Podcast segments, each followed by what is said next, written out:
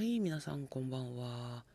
嗅覚反応分析士、歩くパワースポットと呼ばれております、高橋でございます。えー、暑い日々がね、続いておりますが、皆さん大丈夫でしょうかね。まあコロナの方もね、落ち着く様子はなくという感じで、うーん、まあ困ったもんですよ。はい。いやー、ねまあこの辺も、まあ以前にも言いましたけど、まあ観光地、観光地？まあ別荘地でもあるので、うん、まあ多いですよ。オトカイナンバー。相変わらず。うーん、ねえ。まあ、しょうがないっすね。きっと、うん、何なんでしょうね。わかんない、わかんないですかね。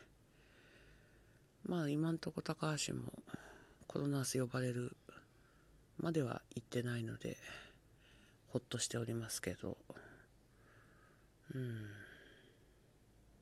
なんだかですね。えー、今日はですね、あの、今日はですねっていうか、うん、あの、やらなきゃいけないことは死ぬほどあるんですけど、それとはまた別にやりたいことが山ほどありましてですね、えー、あの、今日はですね、ハーブのお勉強しに行ってきました。まあ、あの、日本のハーブはね、一回勉強したことがあったんですけど、まあまあ、ちょっともうちょっとね、いろいろお勉強できたらいいかなと思って、はい、お勉強しに行ってきました。うん。